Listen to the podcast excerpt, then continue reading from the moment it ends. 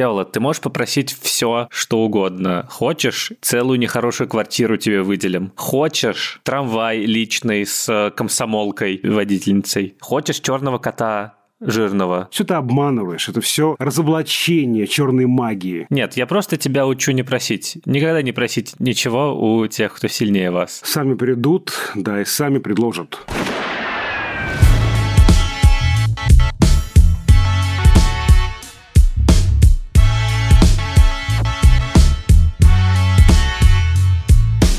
Всем привет! Это подкаст Кинопоиска крупным планом. Меня зовут Дуля Джинайдаров, я редактор видео и подкастов Кинопоиска. А я Всеволод Коршунов, киновед и куратор курса «Практическая кинокритика» в Московской школе кино, а также консультант по вопросам черной магии. Так что если у вас есть варьете и сцена пустует, то мы с моими друзьями и моим любимым черным котом можем что-нибудь вам там учинить. Всеволод Коршунов, специалист по отрыванию голов.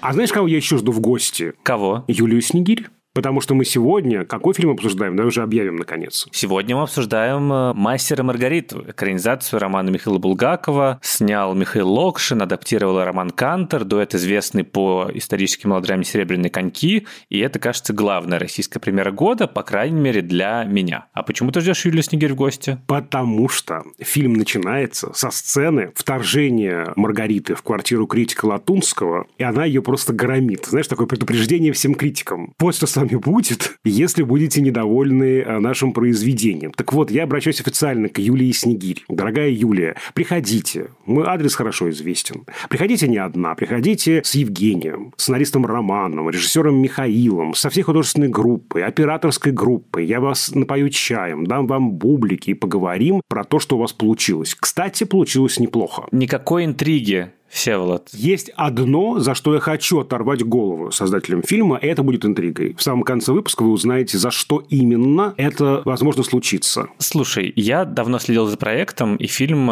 если ты помнишь, и помнит наш слушатель, был в списке самого ожидаемого в этом году.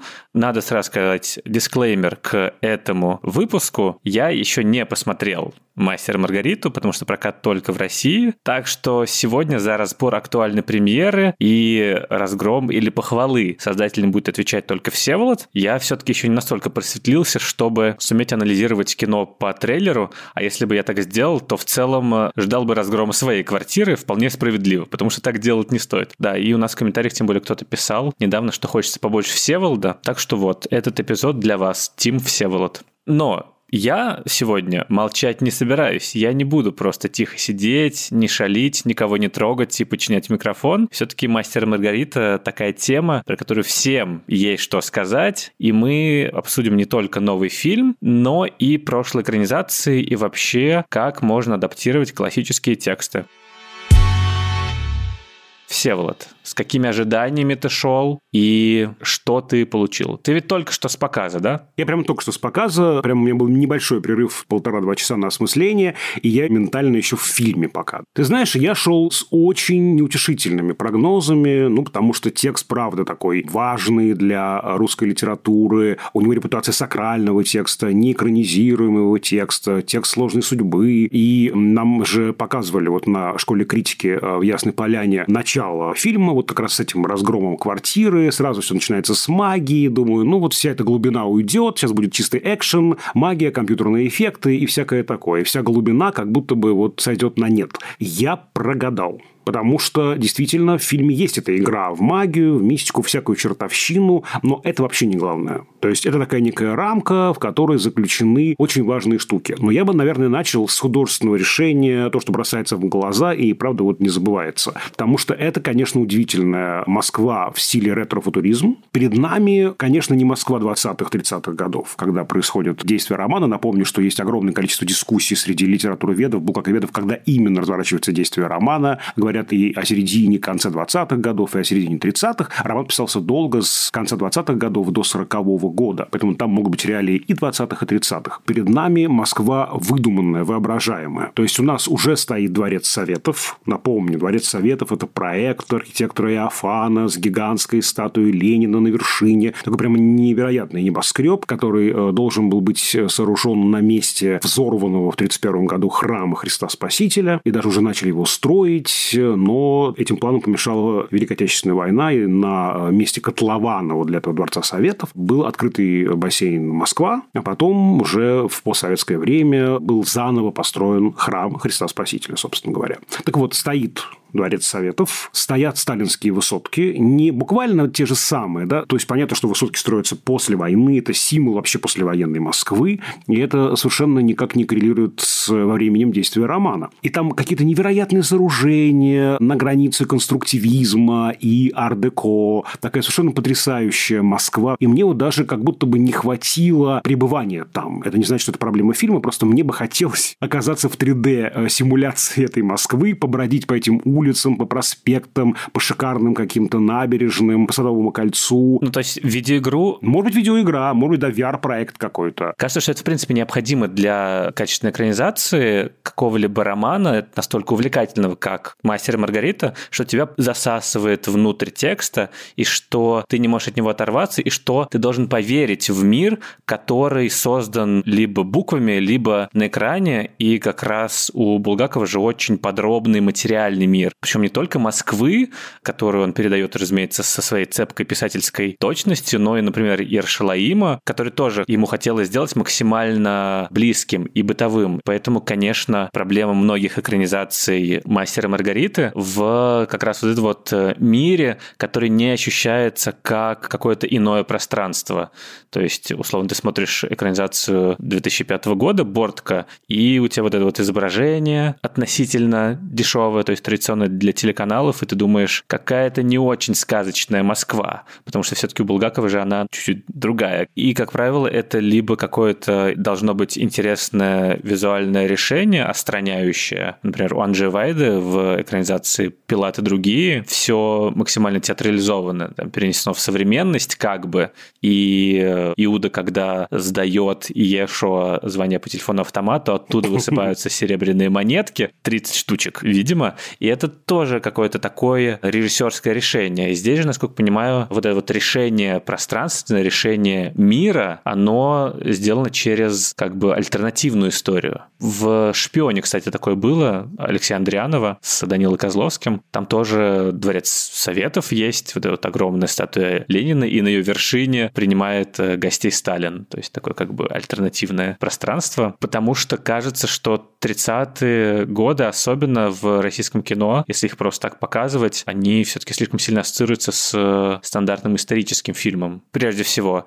И необходим какой-то сдвиг, чтобы ты понимал, что это некоторая история не про прошлое как таковое, а с сдвигом. Потому что все-таки важная часть «Мастера Маргариты» — это чудеса, это магия, какой-то остраняющий взгляд на современность, ну, булгаковскую современность, когда ты видишь условно привычные вещи чуть по-другому, там, не знаю, рыба не может быть второй свежести, она либо свежая, либо нет. И это в тексте как бы у тебя возникает, когда ты читаешь и думаешь, а правда же, а я привык к этому, а чуть по-другому все происходит. И это нужно как-то решить на визуальном уровне, чтобы у тебя тоже был вот такой вот поворотик небольшой.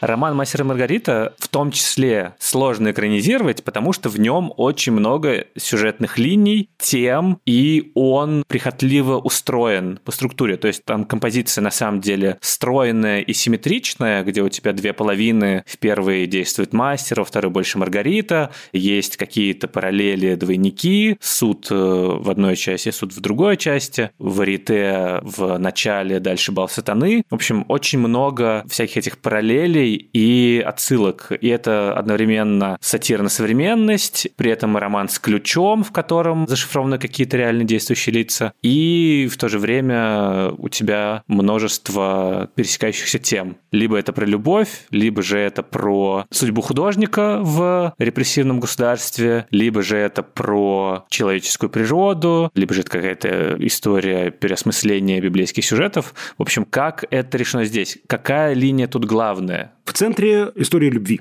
История встречи двух людей, причем не на Арбате, как у Булгакова, а на Тверской улице во время первомайской демонстрации, из-за чего я делаю вывод, что это такая странная Тверская, еще не переименованная в улицу Горького после смерти писателя в 1936 году. Поэтому вот тоже альтернативная встреча. Может быть, кстати, поэтому в итоге решили переименовать в «Мастера Маргарита» обратно из Воланда, потому что же изначально фильм назывался «Воланд» по имени дьявола, который играет Аугуст Диль, но, видимо, это решение было связано, ну, во-первых, с узнаваемостью, просто люди видят «Мастера Маргарита», а, отлично, я читал, дай-ка пойду посмотрю, что там наснимали.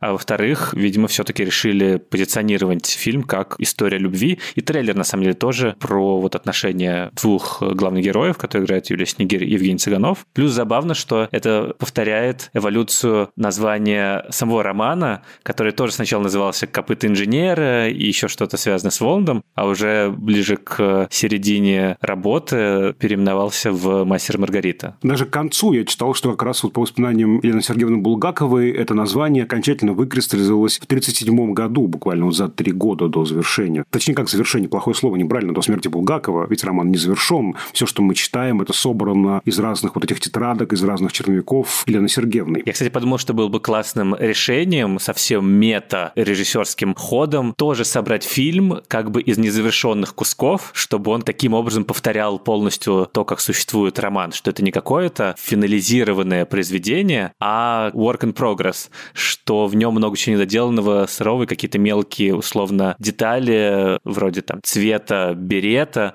они не сходятся в разных э, сценах, но мне кажется, слишком радикально какое-то для высокобюджетного фильма, наверное, такое решили не делать. Ты знаешь, кстати, эта метаструктура есть, сейчас я об этом скажу, но пока я вернусь к композиции. То есть в центре истории любви, но линия с Воландом и чертовщиной в Москве, и линия с Ишуа и Ершалаимом, все это как бы упаковано в историю любви. Ты понимаешь, это не отдельно существующие новеллы, пласты, линии, а это все напрямую связано, да, ну, собственно говоря, это и у Булгаковой сделано, естественно. Там много чего сокращено, кстати, больше всего пострадала, наверное, линия, связанная с чертовщиной в Москве, потому что там нет огромного количества эпизодов, связанных там с изобличением всех этих мелких чиновников, которые считают себя хозяевами жизни, взяточники, казнокрады и так далее. Все подчинено этой трагической истории любви. Воланд важен как посредник, который соединяет влюбленных, и только в этом его функция. Чертовщина московская – это фон, понимаешь, на котором это все разворачивается. А роман, который он пишет, повод для их разлуки для его ареста, а потом и, собственно, принудительного лечения в психиатрической клинике профессора Стравинского. То есть все увязано сюжетно, и много чего нет, много чего ушло, и вот все равно ощущение цельности здесь есть. Вы писатель? Угадали. А вы? Ангел. Скорее ведьма. И что же вы пишете? Есть одна новая задумка, но... Но? Она обречена.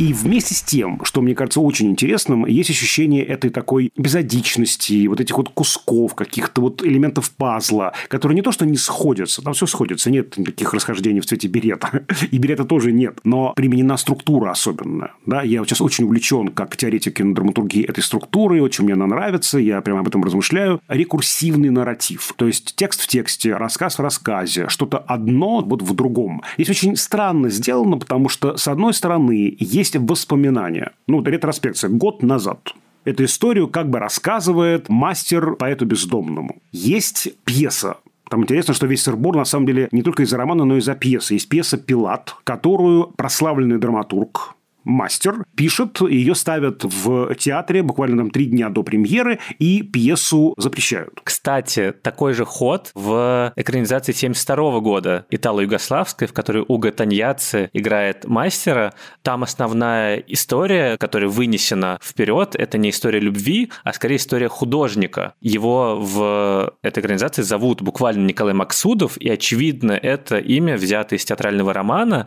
и та функция волны там не связующее звено между влюбленными, не человек, который вскрывает э, пороки граждан, потому что там вообще убрана чертовщина почти вся. Это высшая сила, которая наказывает гонителей мастера, И там тоже все построено вокруг постановки пьесы. То есть буквально в начале все встречаются на репетиции пьесы Понти Пилат, который смотрит и Маргарита, и Волан со своей свитой. И в целом там как раз про вот эту судьбу художника, которого пытаются затравить завистливые коллеги в тоталитарном государстве. И там очень грустный финал. Извините, кому про спойлерю, но вряд ли много людей будет смотреть экранизацию «Мастера Маргариты» 72 года. Хотя, посмотрите, там интересно спрессованы все эти события, и очень много убрано. Такая Гарри Поттер и Кубок огня немного по части вырезанности. И там финал в том, что Воланд в театре всех зовет на премьеру пьесы Понти Пилат. Там дает вот это вот знаменитое представление в варьете, на котором отрывает голову и раздевает зрителей, освобождает мастера, которого забрали в психбольницу, и они вместе с Маргаритой, значит, замечательно обнимаются, смотрят пьесы Понти Пилат, а в финале внезапно склейка на проезд через двери, и камера залетает в одну из дверей, и там лежит мастер в смирительной рубашке и умирает. То есть ему привиделась вся эта чертовщина и вся эта высшая сила, которая ему помогает, а на самом деле просто его затравили коллеги, и он умер. Итак, у нас есть, во-первых, рассказ мастера бездомному о встрече и романе с Маргаритой. Есть пьеса «Пилат», которую вот громят. Есть роман, который он пишет, и рассказывает какие-то эпизоды этого романа Воланду, и этот роман также читает Маргарита. Еще есть допрос, есть бал сатаны, который упакован в сон Маргариты. То ли сон, то ли не сон. Она, очевидно, просыпается после этого бала сатаны. Вот, то есть такая вот рекурсия, рассказ в рассказе. Туда же есть обычные патриаршие пруды, где они гуляют с Маргаритой. Ну, такие привычные нам. И он говорит, сейчас вот большая стройка, а, кстати, очень важно, что образом таким важным визуальным является здесь стройка. Бесконечно строят, какая-то грязь непролазная, великие стройки социализма, Москва преображается. Он говорит, что скоро и от патриарших прудов ничего не останется, и как раз встреча Берлиоза э, с Володом происходит на этих новых патриарших прудах имени Карла Маркса.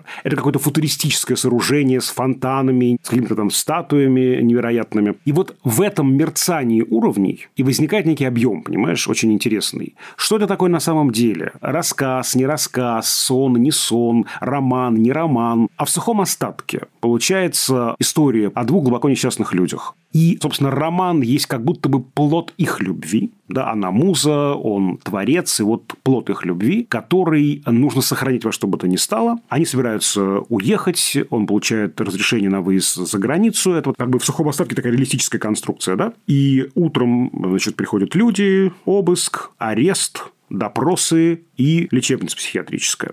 И дальше нам показано очень внятно, не как у Булгакова, все-таки в романе система намеков, да, и полутонов, обертонов. Нам буквально показывают, как, читая роман, Маргарита выпивает яд, а он выбирается на такой балкон этой больницы и выходит вот таким образом они соединяются в этом романе. Вечные возлюбленные, любовь сильнее смерти. Они вот соединяются в нем, как в неком раю. То есть история про то, как общество просто уничтожило эту любовь. Репрессивная машина просто катком проехалась, и не осталось ничего. Только мечта о том, что что-то останется, рукописи не горят, кто-то когда-то это прочитает, и эти персонажи, эти великие влюбленные оживут. Очень крутая конструкция. Мне всегда казалось, что любая экранизация, тем более экранизация культового текста, это, во-первых, перевод с языка литературы на язык кино, а любой перевод — это всегда анализ, интерпретация — и каждый автор, который берется за какой-либо роман, тем более такой известный, как «Мастер Маргарита», возможно, главный русскоязычный роман 20 века, по крайней мере, один из самых популярных. Я просто пытался, если честно, вспомнить,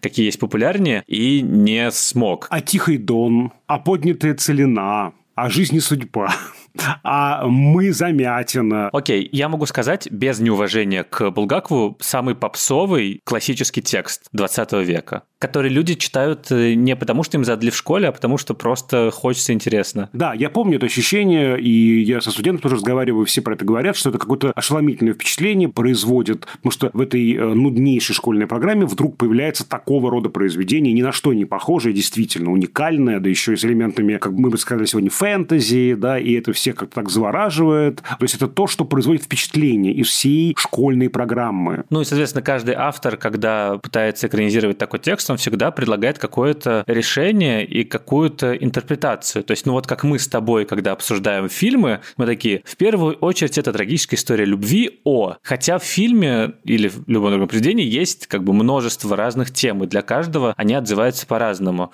И, например, «Мастером говорит» 2005 года сериал, мне кажется, самая известная экранизация у нас, которую, я помню, все очень-очень сильно ждали, и я посмотрел десятки миллионов людей, то есть прям все смотрели, по крайней мере, первые серии. Там Владимир Бортко тоже же на самом деле очень интересно, по крайней мере, на концептуальном уровне решал, про что эта история. Для него «Мастер Маргарита» — это в первую очередь сюжет о Москве 30-х а что все остальное это просто некоторые отражения и добавления, которые высвечивают вот этот основной взгляд персонажа. Это такой, на самом деле, школьный немного подход, когда ты говоришь о том, что вот это в первую очередь про историю, про прошлое, про вот момент во времени, и что, условно, Булгаков видел в окружающих событиях вот такое зерно. И там поэтому как раз есть попытка передать средствами кино вот эту прихотливую структуру романа. Три типа изображения, потому что три сюжетные линии, линии, там, типа, Москва в сепе, Иерусалим в охре, магия такая цветная. Ершалаим, я настаиваю. Да, Ершалаим, извините. И там смешная система двойников. И Ешуа, который играет Сергей Безруков, и он же озвучивает мастера, два человека, которых судит какая-то власть. Воланд, он же Афраний, помощник Понтия Пилата, говорит голосом Олега Басилашвили. Каифа, человек в тренче, новый добавленный персонаж, который играет Валентин Гафт, в пенсне смахивающий на Берию, и там Иуда Барон Майгель, тоже два предателя. То есть это такое немного продолжение, на самом деле, линии собачьего сердца. То есть, условно, Бортко разбирается с советской историей, с образом советского в этом сериале в первую очередь. Остальные линии там на подхвате. То есть у тебя «Мастер Маргарита» не столько история любви, сколько сюжет о том, как государство, эта власть отобрала у женщины ее любимого, и там Александр Галибин играет, ну, заключенного, по сути. Когда его возвращают, он такой сухой, потерянный в потертой одежде какой-то. И это тоже еще один взгляд. И, конечно, интересно, сколько действительно богатый роман, что каждый волен себе выбирать что-то одно. Но классно, что здесь не рассыпается фильм при этом, то есть, что у него есть фокус. Ну, с моей точки зрения, да, кто-то вот ругает за то, что как раз вот там чего-то не хватило, того не хватило, всего, и поэтому расфокусированность. Но для меня это все собирается с помощью рекурсивной этой структуры. Одно отражает другое. И ты знаешь, по поводу концепции этого фильма. Мне очень нравятся слова Валерия Кичина, который написал следующее про эту экранизацию. Фильм досказал то, что читатели романа домысливали, извлекая параллели из вечно воспаленной истории нашей словесности. То есть, то, что у Булгакова между строк, здесь почти буквально проговорено. Но вот эту прямолинейность, которая здесь есть, как-то вот заглушает эта рекурсия. Потому что вот у нас действительно такая интересная конструкция. Да? Мы должны угадывать одно в другом. Очевидно, про это говорит, собственно, персонаж Яценко. Он играет предателя Алаизия, значит, ложного друга. Он говорит, что, господи, так это же про нашу реальность. Он читает романы, эти вот иршалаимские главы. Он говорит, это же про нашу жизнь. Это же не про Иерусалим, не про Иисуса. Это же вот про это. Как ты не боишься про такое писать? Понятно, что мастер пишет роман, в который вписывает и себя и персонажей, э, с которыми он напрямую связан. Булгаков пишет роман, в котором вписывает себя и свое время а авторы фильма опрокидывают все в современность. И фильм, на самом деле, буквально про и вечные темы, про эту вечную любовь, и про нашу реальность. Там ведь это обыграно в этом вот театре, в этом мюзик-холле. Ставится музыкальная комедия «Вперед в будущее». И вот там конферансье, которого играет Игорь Верник, спрашивает, куда же мы отправимся сейчас? А мы отправимся на сто лет вперед, в 2022 год. И тут есть прям такие детали, которые кажутся, может быть, избыточными, но слишком выразительными и слишком бьющими по глазам. Например, здесь, простите, появляется кувалда. Есть и такие приметы, прям вот буквализированные, ну, для тех, кто вот вдруг еще не догадался, да, такой удар указкой по голове, да, вот что вот это про наше время. Перед нами что? Душащая литературу цензура, состояние вечной этой вот перестройки, такое нестабильное очень время. Еще вчера было можно, и поэтому мы репетируем эту пьесу, пытаемся ее выпустить, а сегодня уже нельзя. Все меняется э, на бегу, на ходу. Государство представлено как репрессивная машина, которая с помощью этих подпевал критиков, которые на самом деле цензурную функцию несут, вот оно уничтожает живое. Таким образом, эта система отражений, она буквально вписана в сюжет из-за того, что вот эта рекурсия разворачивается, ты угадываешь, что является отражением чего, это как раз и смазывает эту прямолинейность. И мне это кажется очень любопытным решением. То есть, действительно, то, что мы читали у Булгакова между строк, здесь сказано буквально. Но многое и не сказано буквально одновременно, да, то есть такая прибавочная стоимость появляется, а это хорошо, когда у экранизации есть некая прибавочная стоимость, что-то такое, что появляется новое. И это, в общем, злободневное, актуальное высказывание про ту реальность, в которой мы сейчас живем. Это очень круто, мне кажется, потому что любая экранизация, да, в принципе, любой фильм, он в первую очередь создается в каком-то времени, он не существует в вакууме. И когда Булгаков писал, он определенно писал про современность, и фильм, соответственно, если ты переводишь действительно суть произведения тоже должен быть про современность. Понятное дело, что какие-то вечные темы, они как бы существуют, извините за тавтологию, вечно, и э, приметы жизни в определенной стране, они как-то не меняются, и имеют обыкновение повторяться. Но, мне кажется, это классный мета-уровень, который у Булгакова существует, потому что, в принципе, у него уже заявлена некоторая многоступенчатая вот эта вот структура слоеная, и она очень классно подходит под э, то, чтобы ее применять и на других уровнях. Собственно, фильм Анджи Вайды, экранизация «Пилаты другие», не знаю, смотрел ли ты или нет. Я смотрел, это моя любимая экранизация романа, между прочим. Интересно. Вот, он же что делает? Он вынимает одну линию, Ершалаимскую, из э, романа Булгакова, и снимает все в таком театрализованном ключе, то есть переносит в современность. И, с одной стороны, это вроде как некоторый пересказ библейского сюжета, и Вайден, насколько понимаю, изначально вообще хотел снять про страсть Христовы, но не хотел прямолинейно, а потом прочитал роман и такой, о, отлично, возьмет сюда диалоги. И он вынимает из этой истории то, что было у Булгакова на самом деле. Просто он запараллеливает это не с историей мастера, которой нет в этой экранизации, а с состоянием дел в Европе, с цензурой и с отношениями художника свободного и государства. То есть э, он снимает это ФРГ, и в том числе в качестве декорации использует вот этот вот э, стадион в Нюрнберге, где выступал в свое время Гитлер, и ты понимаешь, ну, понятное дело, это вот про противостояние системе государства, с одной стороны нацистскому, с другой стороны, очевидно, Вайда, скорее всего, снимал в том числе и про польскую ситуацию, и про коммунизм. Возможно, поэтому, кстати, фильм и был запрещен в Польше в какой-то момент,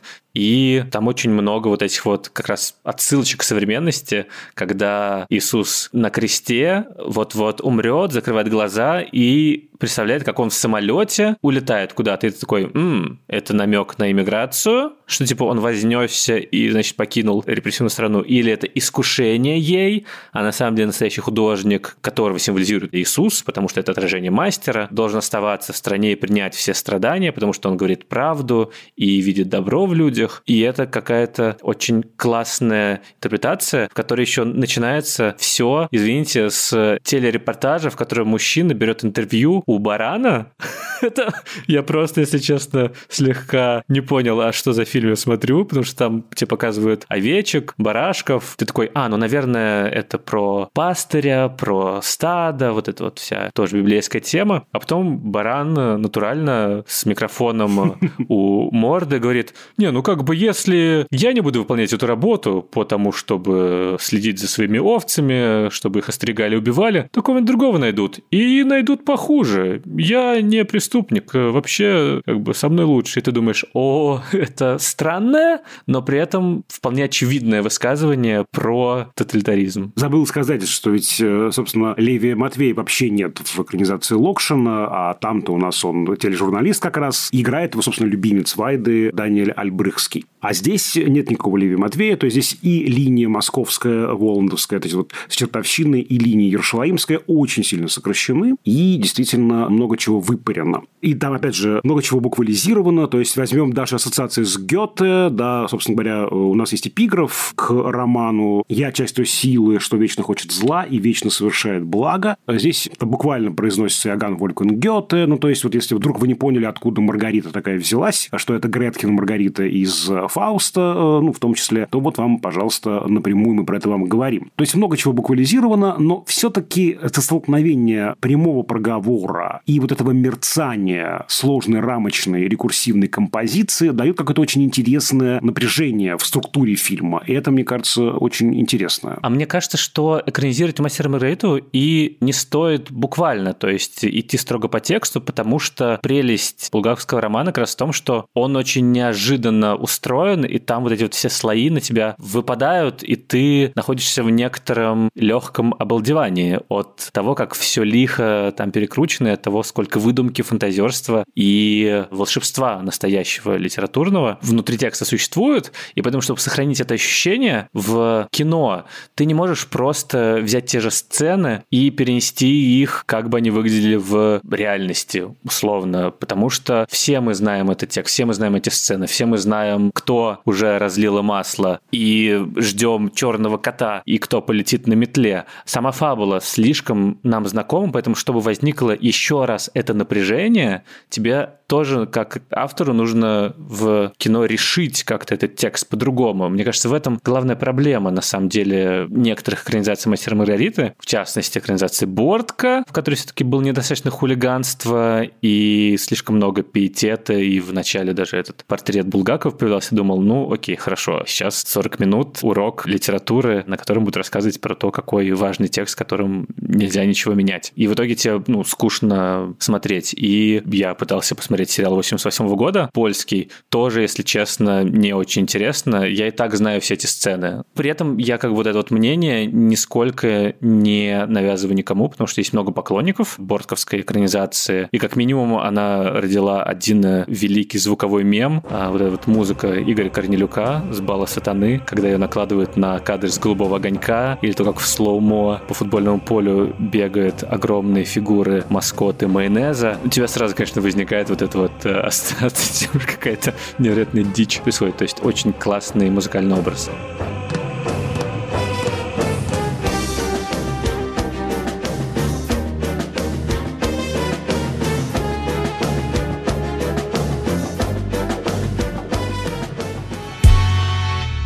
Мне кажется, «Мастера Маргариту» сложно экранизировать не только потому, что это какой-то проклятый роман с мистической силой, который не дается никому, а из-за вала ожиданий. Потому что у каждого есть представление о персонажах и о том, как должны выглядеть культовые сцены. А создатели не всегда могут попасть или угадать чаяние зрителей, или, по крайней мере, поразить, чтобы мы посмотрели и про себя подумали, о, ну это не то, что я представлял, но это интересно сделано и эффектно. И как обстоят с этим дела в новой экранизации, потому что у того же Бортка из-за бюджетных ограничений, из-за того, что был телеканал, и вот это вот телевизионное изображение, условный полет Маргарит на метле, это просто, если честно, позорище было. Вот эти вот э, дешевые спецэффекты или балстаны очень э, неловко решены. Кот, я помню, там еще тоже всех раздражал. И каких-то интересных мизансценических решений тоже в целом не присутствовало. В общем, с точки зрения визуальной выдумки, как будто бы не так интересно, не знаю, как в... Вот я помню Ричард Третий, экранизация с Йеном Маккельном, перенесенная в 30-е годы, 40-е, там такая фашистская Великобритания. Там разговор его с вдовой короля происходил в морге. И ты такой, окей, это интересно решено. Как здесь с визуальным воплощением воплощением того, что у огромного количества людей существует в голове. Хорошо здесь визуальным решением. Здесь очень красивые зарифмовки. Вот, например, мы видим какие-то стойки с буквы «М». Классический логотип московского метро. И мы вместе с бездомным видим отражение в луже. И буква «М» превращается в букву W, mm, которая красуется на визитке Воланда. Абсолютно, да. Блин, красиво. Знаешь, у меня было такое странное впечатление. Я как будто бы за первый час фильма, а фильм же длинный, 2.37, за первый час я как будто уже насытился. Мне стало уже более-менее понятно, как это устроено. И казалось, что уже внутри этого меня ничем не удивить. Ну, и думаю, ну, сейчас, конечно, будет ну, центральная сцена, которую все помнят помнят, которая, я не знаю, стоит ли про это говорить, но все мы обсуждали в 90-х годах. Я прошу прощения за этот мемуар. Постмодернистская э, экранизация «Мастера и Маргариты» Сергеем Прянишниковым. Простите, легендарный режиссер и продюсер фильмов для взрослых, где, естественно, э, весь фильм сведен к балу сатаны, понятно, что там происходило, да? Я же смотрел, не знаю, как ты смотрел экранизацию Юрия Кары 94 года, и сейчас тоже пересмотрел ее сцену бала сатаны. Там, конечно, ну, тоже, если честно, в духе софтпор немного решено, где это в кустах там все голые занимаются сексом. Ты думаешь, конечно, что перестроечная экранизация экранизация из 90-х Мастера Маргариты другой, в общем, быть не могла. Максимум обнаженки, Сталин, Ленин, Гитлер э, в гостях бала сатаны. В общем, Сталин там карлик какой-то, и ты, конечно, окей, хорошо. Бедно, но дерзко. Да, там же была еще такая печальная история, да, у этого фильма «Кары». Долго он не выходил на экраны, и было событием, когда он вышел, но событием запоздалым, поэтому многие решения казались уже устаревшими. Ну, в общем, да, такая прям невезучая там была история с этим фильмом. Так что, «Бал сатаны»? Итак, «Бал сатаны». Я его жду, жду, жду, а его все нет и нет, все нет и нет. И ты понимаешь, что он упакован в очень короткую сцену, но очень выразительную. То есть не упивается этим создатели. Ведь можно было там ну, сделать полфильма этим балом сатаны. Да? Она же такая ну, очень яркая, там много всяких персонажей, с этим можно играть просто. Да? Она прям такая очень плотная. И вот в этой сцене как раз концентрация этой рекурсии. Мы входим в квартиру номер 50, в нехорошую квартиру, которая, как и у Булгакова, оказывается гигантским пространством. И вот там лестница, которая превращается в какую-то гигантскую такую нескончаемую лестницу, вот такое огромное разверзающееся перед тобой пространство. И все это как бы вот потом сворачивается, схлопывается вновь до одной конкретной московской квартиры. То есть, очень сдержанное использование компьютерной графики. Я по ней совершенно не специалист, честно вам скажу. Но оно, вот, знаете, какое-то вот такое деликатное здесь. И там, значит, вот из какого-то странного такого портала с красным каким-то дымом выходят эти люди, их бесконечное число, значит, грешники страшные, убийцы и негодяи. То есть, оно эффектно сделано. Эффектно, но скромно. Вот так я скажу. Полет ведьмы очень красиво сделан. Ты думаешь, действительно, как она полетит-то сейчас? Люди же не летают, черт побери. «Мастер и Маргарита» — это фильм про 30-е, извините, про писателя. Короче, натирается Снегирь этой мазью, становится летучей, причем она же обнажена, а э, как же показывать обнаженку-то в современном кино российском сложновато, так там сделано очень изящно, как будто ее, знаешь, такая как бы вот мантия из каких-то таких блестков звездочек ее окутывает. Она как бы обнажена и не обнажена. И она вот летит через эти э, какие-то арки футуристические, совершенно невероятные, вот эти небоскребы московские, вот уже они, естественно, светятся, потому что ночь глубокая. И это сделано, опять же, очень красиво и сдержанно. Слушай, ну здорово потому что очевидно же, что можно сделать из вот этих вот ударных сцен прямо большие какие-то эпизоды, которые так это дорого, богато, ну вот как у Юрия Кары, собственно, и этот полет довольно на уровне спецэффектов 90-х решен, и Бал сатаны в первую очередь, конечно, в целом эта вот сцена в варите тоже довольно длинная и тоже с обнаженкой, ну, возможно, это просто какой-то пуританский взгляд зрителей, которые видят на экране обнаженку и такие боже мой. Ну, потому что в тексте же ты читаешь, там, Маргарита летит голой, ты такой, ну, окей, хорошо. А когда ты на экране видишь, как Анастасию Вертинскую обливают кровью, и она какие-то там звуки издает, ты такой, о, господи, боже мой, я же ее еще в «Войне и мире» Сергея Федоровича Бондарчука видел девочкой, а что это такое происходит на экране? И сразу какая-то неловкость.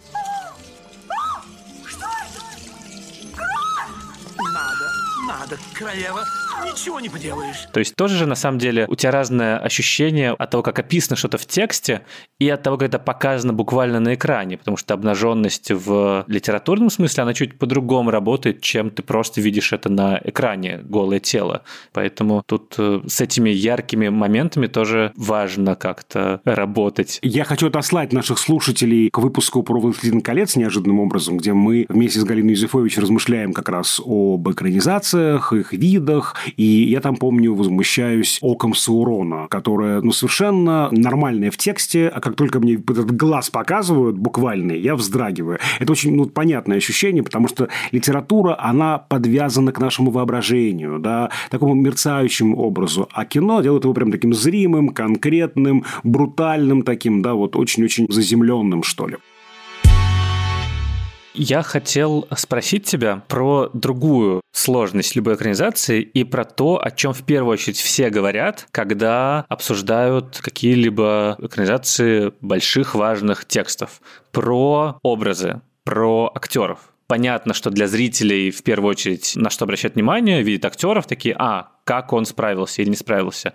И это участь культовых героев классической литературы, что Коровьев, Маргарита, Воланд, они уже настолько даже оторвались от романа, сами существуют по себе в культуре, в мемах, в воображении, в разговорах, что ты их уже не воспринимаешь частью вот этого произведения, частью образной системы, а ты просто думаешь о них как о каких-то, ну, отдельных людях, отдельных героях, и тебе в первую очередь интересно, а вот этот человек человек, он попал в этот образ или нет? Этот актер точен, он интересен в этой роли, ты ему веришь или нет? Условно, когда у нас есть, не знаю, экранизации любые «Войны и мира», про Пьера, Наташу Ростову, Андрея Балконского, очень много всегда споров, когда ты смотришь экранизации или там отзывы на них, как тот или иной персонаж воплотил их. Мне кажется, что лучшая экранизация «Войны и мира» — это не Бондарчуковская, извините, там великие батальные сцены, но в остальном, например, с точки зрения героев, какой-то полный мискаст, кроме Вячеслава Тихонова. А лучшая экранизация — это BBC-шная недавняя, 16 что ли года, с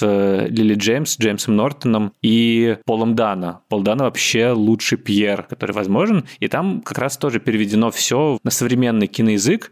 И «Война и мир» решена в традиции условных качественных британских телесериалов, поэтому ты можешь это воспринимать не как пыльную какую-то классику. И там тоже все спорили, от чего Пьер не пухлый, извините, пожалуйста, а почему Даша Ростова не брюнетка. И все тоже всегда спорят, кто лучше, Гафт или Басилашвили, Гармаш или Галкин, Анна Ковальчук или Анастасия Вертинская. Всеволод, что по образам в новых «Мастер Маргарите»? Ты знаешь, не впечатлили меня, да, по трейлеру ни Цыганов, ни Снегири в образах «Мастера» и «Маргариты», но в фильме меня все артисты убедили. Цыганов играет действительно смертельно уставшего человека, который устал объяснять вообще, что он пишет, которого, правда, кажется, никто не понимает. Хотя в начале это действительно такой успешный, купающийся в славе литератор. А потом мы вот видим, да, этот взгляд загнанного зверя.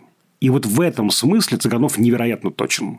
Да, вот он в своем подвале там сидит в Арбатских переулках. И роман – это как бы такое единственное спасение. Да, вот подвал такое укрытие, и вот этот роман тоже укрытие. И Снегирь, ну, то есть она очень разная может быть, да, но в самой, мне кажется, органике Юлии Снегири есть некая печаль, страдание в лице. Мы видим, да, что это женщина, которая живет с постылым мужем и которая в день встречи с мастером хотела покончить с собой. Они просто были даны друг другу проведением, да, и важно, что это семейная пара, да, муж и жена в реальной жизни, и, конечно, это замечательная совершенно пара на экране, они невероятно убедительны. То есть, когда я вхожу с представлениями о романе Булгакова, я, конечно, сопротивляюсь. Но буквально с первых кадров. Очень сразу втягивает меня. Это вот затравленный взгляд. Конечно, Аугуст Диль как Воланд. Вот насчет него у меня не было сомнений, если честно. Я как только увидел, что он будет играть Воланда, я такой, о, очень круто, что взяли иностранца, потому что, ну, Воланд изначально у тебя окрашен вот тем, что он откуда-то из другой страны, что у него акцент, плюс это сразу у тебя связывает с Фаустом Гёте, что Мефистофель, немецкая литература, и у тебя герой, который оттуда пришел, откуда-то из-за рубежа, и иностранный актер, это тоже, конечно, сразу здорово. Кстати, другой классный образ Воланда был в аудиоспектакле мобильного художественного театра, где Воланда играла Ингиборга Дапкунайта. И у нее же такой акцент, немного мерцающий, и она вот, ну, иностранка, тоже у нее есть эта инаковость, то, что она, ну, женщина, и ты думаешь, о, это прям классное решение, что необычный Воланд, и вот Аугуст Диль, конечно, кроме того, что он демонически выглядит, и человек, которому не стоит показывать, сколько ты хочешь стаканов пива не теми пальцами, которыми надо, он еще и инаковый по отношению к нашему зрителю немного. И очень классно, когда культового героя или героиню играет кто-то, кто выламывается из нашего контекста, потому что этот персонаж уже изначально выламывается. Ты не можешь просто так показать Александра Пушкина или Сергея Сергея Довлатова или Виктора Цоя, это уже мифологический немного персонаж, и то, что на их роли брали там сербского актера в роли Довлатова в фильме Германа, или же корейского актера на роль Цоя, и не просто корейского актера, но еще и совмещали из нескольких голосов, это, мне кажется, ну, не единственное верное решение, но, по крайней мере, в каком-то смысле беспроигрышное, что он сразу у тебя чуть-чуть инаковый, чуть-чуть сверхъестественный. Да, тут еще, мне кажется, интересно, что вот, ну, я очень люблю Воланд в исполнении Олега Басилашвили, как раз в сериале «Бортка». Ну, не знаю, я очень люблю Басилашвили. Покажите мне Басилашвили, я буду ваш. А вот там Басилашвили играет уже уставшего Воланда, уставшего от этой вот э, бесконечности, вечности, да. Диль наоборот это воплощение драйва, энергии, игры. Вот ему все интересно. Он впервые здесь, ему хочется все это узнать. Он не сразу все знает, да? Он, конечно, знает что-то, но ему интересно, как эти люди раскроются. Он вот, знаешь, такая игровая стихия, игровое начало. И в нем, помимо этой инфернальности, в нем даже больше заземленности. И когда они разговаривают с мастером, это вот не Воланд с ним разговаривает, а правда некий немецкий гость немецкий какой-то специалист, который приехал в Москву. Они вот так как-то по душам разговаривают. Да, это же тоже фишка романа, что Воланд, инфернальная демоническая фигура, является тем стеклом увеличительным, который показывает все пороки, той оптикой, которая показывает все несовершенство перевернутого мира. Одна из важных трактовок романа в том, что Воланд ничему не удивляется, потому что мир уже перевернут. Уже абсурдное правило игры в советском государстве. Да, да, да, да. И, э, значит, квартирный вопрос, и исчезающие Э, люди, черные воронки и всякое такое. И он выступает здесь как такой конфидент мастера. У него, собственно говоря, два конфидента, с кем он может по душам поговорить, и кто его понимает. Это Маргарита, с одной стороны, и Воланд с другой. И Воланд здесь еще и посредник. Не какие там другие персонажи, типа Леви Матвея, например, а именно Воланд посредник между миром земным и миром вечности. Именно Воланд сообщает, что там понравился его роман, только вот одна проблема, он не завершен. То есть Диль здесь очень еще и разный. Ну, у меня как бы много вопросов по всем актерам, потому что там все как бы культовые образы, и за многолетнюю историю экранизации романа, ну, отечественных, по крайней мере, их э, сыграли разные великолепные актеры, то есть это тоже, на самом деле, удивительная магия романа, то, что все хотят сыграть хоть кого-то. Там, я знаю, что Абдулов прямо упрашивал Бортка, чтобы он сыграл Коровьева, потому что это вот прям его мечта была.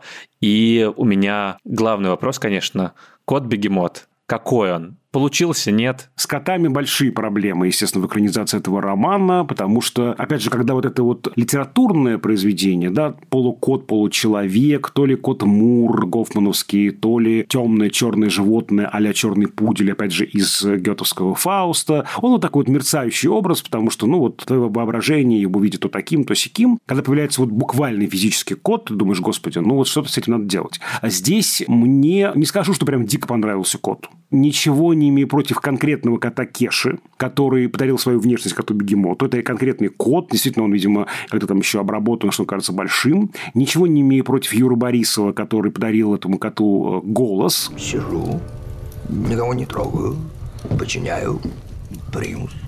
Еще считаю своим долгом предупредить, что кот – это древнее, неприкосновенное животное. Но не скажу, что вот кот-бегемот для меня прямо любимый персонаж и какое-то прям ну, лучшее место в этом фильме. Наверное, самым сильным впечатлением для меня стала Полина Аук в роли Геллы. Абсолютно классная какая-то вот, опять же, сама Полина с такой внеземной какой-то внешностью, совершенно какой-то вот инопланетной. Она очень хорошо на эту роль подходит.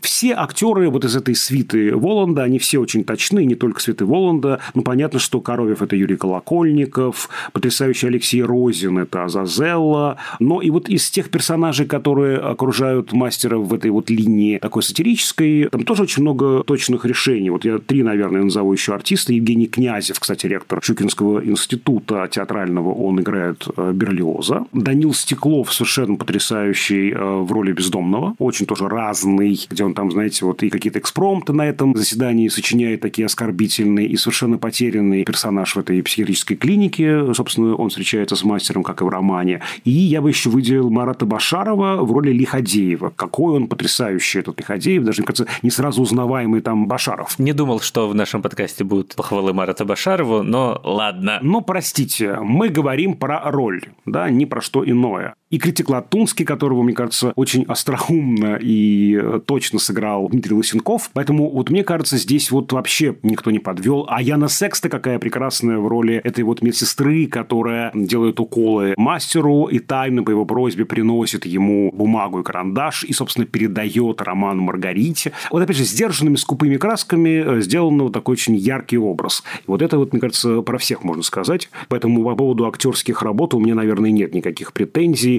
Пусть все приходят на чай с бубликами, всех напою, всех накормлю.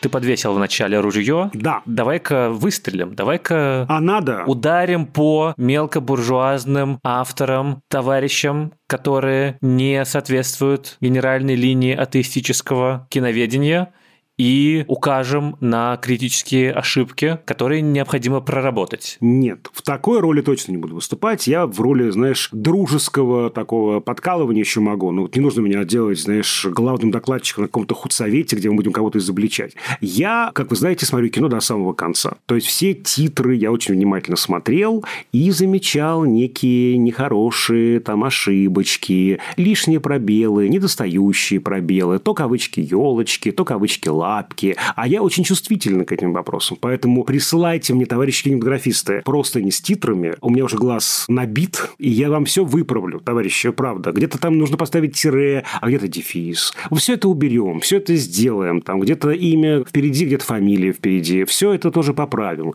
Но, честно говоря, давайте по-честному скажем, это все-таки проблема всех кинематографистов. Я и в голливудских блокбастерах замечаю ошибки. К титрам почему-то недостаточно серьезное отношение во всем кинематографическом мире. А вот ты, возможно, не понял, а ведь произведение, оно существует вне воли авторов уже как только его выпустят, и это единое законченное высказывание, в котором тебе раскиданы ключи к ее собственной интерпретации. То есть это текст, уже некоторый сам в себе. А, Я понял. И мы же говорили с тобой, что Булгаков не завершил роман, не доредактировал его, потому что умер. И эти финальные титры – это как раз для тебя, Всеволод, такая отсылочка к тому, что это тоже незавершенная работа, по сути. Я вернусь сейчас в кинозал и пересмотрю титры более внимательно. Я бы с удовольствием, кстати, пошел еще раз на этот фильм, потому что, еще раз говорю, мне не хватило этого погружения вот в эту ретро-футуристическую Москву. Правда, вот если было бы время и не было бы у меня встречи с Даулетом в студии виртуальной, я бы пошел, может быть, еще раз сразу же на второй сеанс, потому что вот, правда, что-то есть затягивающее. Еще раз, давайте не будем идеализировать эту экранизацию. Много хороших слов мы сказали, и коллеги много чего хорошего уже написали про эту картину. Не будем ее идеализировать. Я думаю, есть за что ее и поругать. Но я лишь суммирую. Да, действительно, я под большим впечатлением фильма волна этого впечатления как бы меня окатила, и я еще вот стою весь мокрый до нитки. Не так много фильмов, которые производят такое большое впечатление. Может быть, завтра я уже по-другому запою, ты понимаешь, пройдет какое-то время, я пересплю ночь с этим фильмом, и, может быть, что-то уже другое буду говорить, увижу нечто иное. Но пока вот у меня такое вот прямо впечатление такой взбудораженности. Давненько у нас не было выпусков, в которых бы звучали голоса не только нас со Всеволодом или приглашенных экспертов, но и вас, дорогие слушатели. А кажется важным, чтобы и вы тоже участвовали, чтобы ваши истории, ваши мнения, ваши мысли тоже были частью подкаста крупным планом, потому что без вас нашего проекта в целом не существует, и мы продолжаем его ради того, чтобы вы нас слушали. Поэтому мы решили, что на праздничную дату 14 февраля мы выпустим эпизод под кодовым названием любимые фильмы о любви. По этому поводу мы хотели попросить всех вас прислать нам короткое аудиосообщение на минуту-полторы, не больше, про ваш любимый фильм о любви. Любовь понимается в самом широком смысле. Тут обширное поле интерпретации. Собственно, об этом мы со Всеволодом в том числе и поговорим. Напишите, почему он для вас важен, как в нем по-новому представлена или показана любовь. Может быть, у вас есть какая-то личная история, связанная с этим произведением, либо же вы просто хотите его посоветовать, потому что кажется, что это кино должно посмотреть как можно большее количество людей. Присылайте ваши аудиосообщения в наш специальный бот. Называется он КП аудиобот. Ссылка на него будет в описании к подкасту, и мы выложим отдельно это объявление в телеграм-канал общим планом. Также следите за постами. Присылайте аудиосообщения до 7 февраля включительно, чтобы мы успели их послушать и красиво вплести в тело подкаста. А я всем расскажу, что любовь придумали немецкие философы-романтики, ее на самом деле не существует. Так и живем.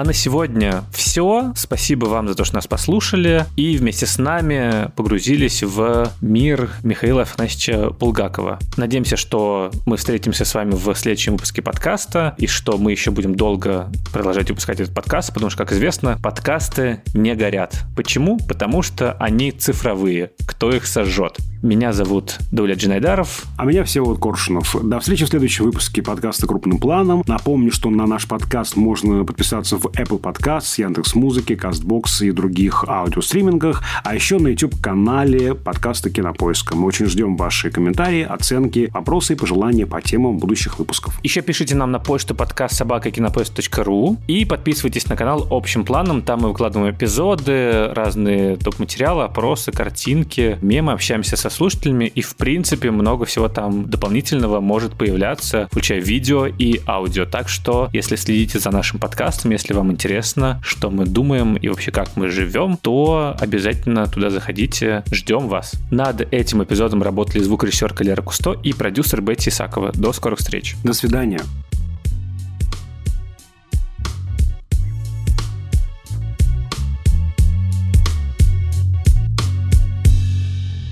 По какому месту в Москве ты скучаешь больше всего? Мне кажется, по всему пространству между Мясницкой, Красными воротами, Китай-городом и Чистыми прудами. Там мы с тобой встретились впервые в студии недалеко от Чистых прудов, на минуточку. Всеволод, да, ты шел по бульвару, у тебя были желтые цветы, и я подошел к тебе, и ты спросил, что на меня смотришь, что надо, ну-ка иди от Седова. А потом встретились на студии записи, вот с тех пор и вместе.